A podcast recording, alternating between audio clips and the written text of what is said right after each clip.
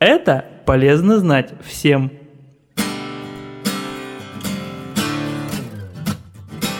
Здравствуйте! Сегодня с полезными советами знакомлю вас я, Лилия. Сегодня мы поговорим о первой помощи при радикулите. Острый пояснично-крестцовый радикулит или так называемый прострел может настигнуть человека в любом возрасте.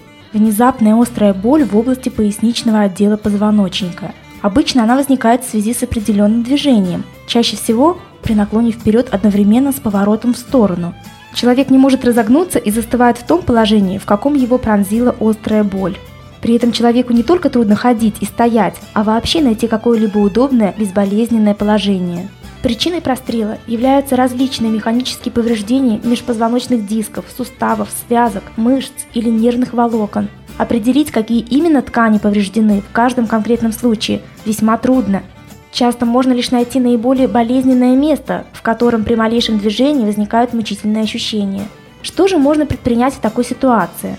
Если внезапная острая боль в пояснице возникла вне дома, на улице, на рабочем месте, главное – найти такое положение тела, при котором она слабеет или проходит совсем. Это, как правило, положение полусидя с опорой на выпрямленные и слегка разведенные руки. Когда боль ослабеет, не следует вставать самостоятельно. Если есть возможность, нужно воспользоваться чьей-либо помощью или постараться найти какую-либо точку опоры. Приподниматься надо очень медленно, перенося всю тяжесть тела на новую опору.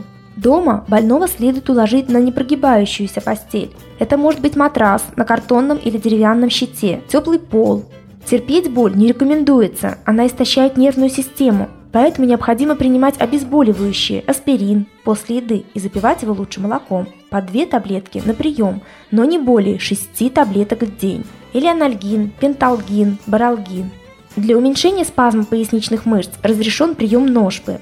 Применяют и народные средства, Смазывают поясницу соком хрена, смешанным со спиртом. Прикладывают компрессы из тертой черной редьки или с настойкой валерьяны.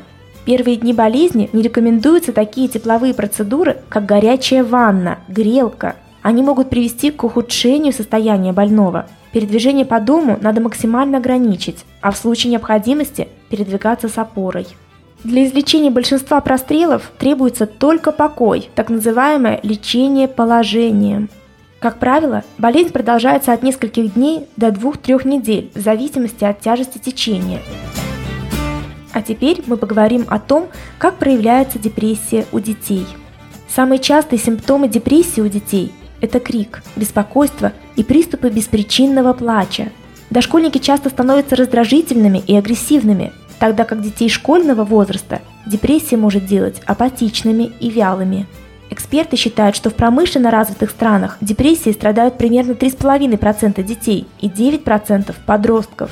Риск возникновения депрессии повышается после 12 лет. У трети детей депрессия в течение трех месяцев проходит самостоятельно, но у 80% болезнь рецидивирует или переходит в хроническую форму. Психиатры считают, что лучше всего для лечения депрессии у детей подходит психосоциальная терапия – в некоторых случаях, например, при попытках самоубийства или тяжелых семейных обстоятельствах, детей даже госпитализируют. Чаще всего депрессия сопровождается тревожным расстройством и нарушением социального поведения. Иногда встречаются агрессия, злоупотребление алкоголем или наркотиками. Депрессия у детей возникает из-за наследственных факторов и особенностей личности, но сильнее всего влияют на маленьких детей внешние факторы – атмосфера в семье, детском саду, в школе, проведение дня, развлечения, общение. Будьте внимательны к своим детям. Проводите с ними как можно больше времени. Они нуждаются в вас намного больше, чем могут это выразить.